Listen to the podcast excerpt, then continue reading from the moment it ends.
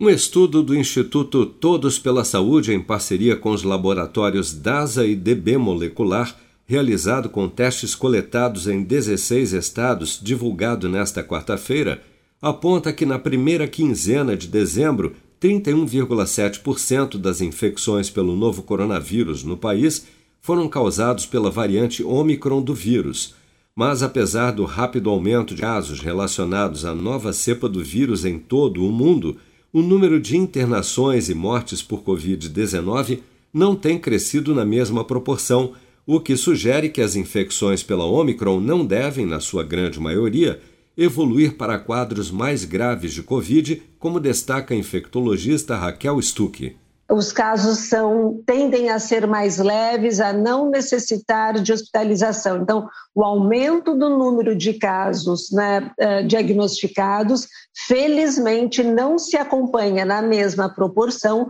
do aumento das hospitalizações e do aumento da mortalidade. Então, isso nós já temos dados da África do Sul, temos dado da Inglaterra também, né, e da Escócia, que também é, tem sofrido bastante agora com né, um número muito grande de diagnósticos né, de Covid pela Ômicron.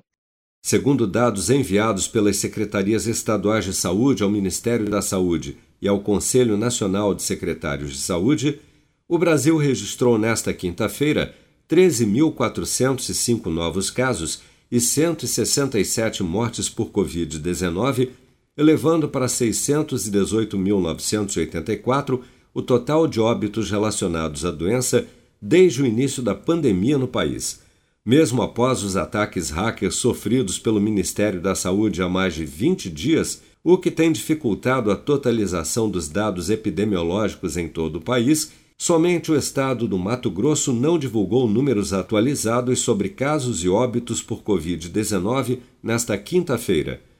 Dados do Programa Nacional de Imunização apontam que até o momento 161.257.412 pessoas, ou 75,6% do total da população do país, já haviam recebido a primeira dose de vacina contra a Covid-19, sendo que destas 143.398.692 ou 67,2% dos habitantes do Brasil, também já foram imunizados com a segunda dose ou dose única contra a doença.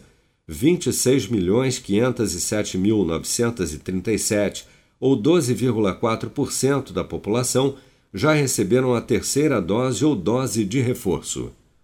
Com produção de Bárbara Couto, de Brasília, Flávio Carpes.